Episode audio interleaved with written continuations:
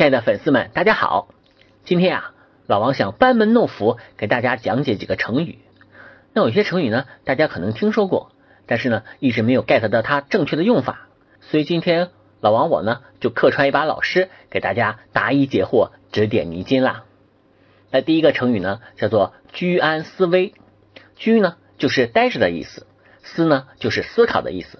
这个成语呢，是用来规劝我们某些思想活跃的网友。意思是老实待着就没事儿，敢瞎琢磨你就危险了。居安思危。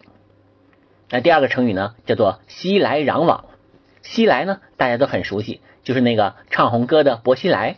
攘呢，就是推的意思。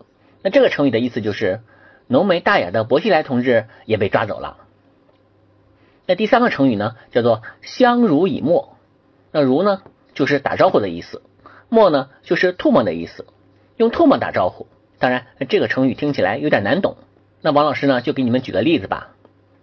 甲乙呢都是股民，某一天早晨，甲一开盘就把所有的股票全部清仓，乙呢却以四倍杠杆满仓。两人互相看了看对方的操作，于是相濡以沫起来。啊呸！啊呸！第四个成语呢叫做空即是色，空就是苍井空的意思，色呢就是美女的意思。这个成语的意思是。苍井空老师真是个美女呀！有同学认为“色”是色情的意思，这是不对的，一定要尊重老师。那第五个成语呢，就是不约而同，意思是一个男人因为一直约不到女孩，最后就只好变成了同性恋。就请各位单身的同学把这句话刻到你的书桌上吧，时刻提醒自己，你未来的归宿到底在哪儿？那第六个成语呢，就是不三不四，这是形容一个人很黄、很邪恶。为什么呢？因为不是三，也不是四，那就是五啦。那么五的谐音是什么？答对了，就是污。那么我们就知道该怎么形容费玉清老师了吧？对，就是不三不四。那第七个成语呢，叫做爱莫能助。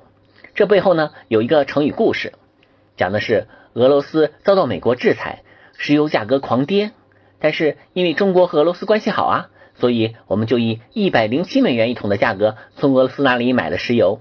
那么现在这石油值多少钱呢？三十多块钱一桶，所以这就是爱呀。